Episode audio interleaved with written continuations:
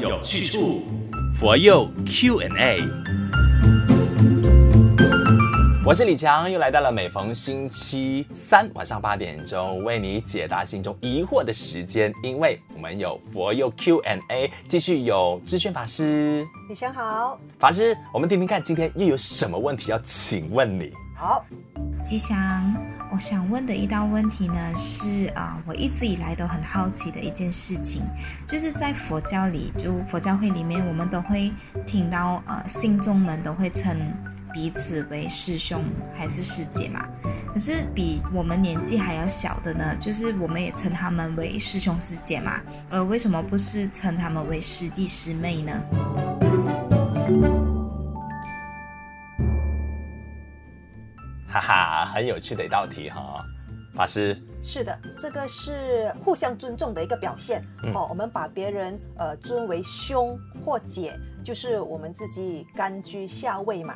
呃，星云大师在这个《往事白语老二哲学》里面也提到，我们如果想要展现一个成功的人生，就必须得先从这个老二做起。嗯，所以呢，做老二也很好啊，有哥哥姐姐照顾。是哎。呃，我想起一个笑话哈，曾经呢，有有人到佛光山就看到一位小妹妹嘛，他就跟她说：“小妹妹你好。”哇，这个小妹妹就说：“不要叫我小妹妹，叫我师姐。”哎呦，因为她听习惯了，嗯，听习惯了，就是在佛门里面称呼，就是女生，就是在家的女性就是师姐，是。在家的男众就是师兄，嗯，所以他就跟那个人说：“不要叫我小妹妹。”我叫师姐，不过就是没有恶意的啦，没有恶意的，就是小孩子就是很可爱嘛，嗯、很单纯，耳濡目染这样子。是的，是的，是的。那当然，如果你愿意叫这个小妹妹为师姐的话，也表示你有度量，你愿意放低姿态，哦，也可以这么说吧。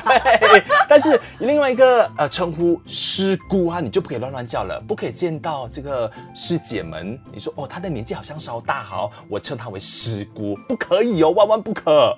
呃，师姑这个称号呢，其实有些在家女性，她们向往这个佛门的生活，然后自愿在佛门服务，但又不想出家，嗯、只想做一个带法的修行者，所以他们就入道当师姑。嗯，所以嘛，一样是经过，就像是出家众那样的一个过程，然后他才能够被称作师姑，是吗？有一个入道的仪式。了解。那如果是带发？在家的修行者，男众的话又叫什么名字？男众就叫教士。教士，嗯，教就是教士的教，教士的教，兵士的士，兵士的士。OK，他就是也必须要经过入道仪式，才可以成为教士或者是师姑。是的，而且要未婚的男众或女众哦。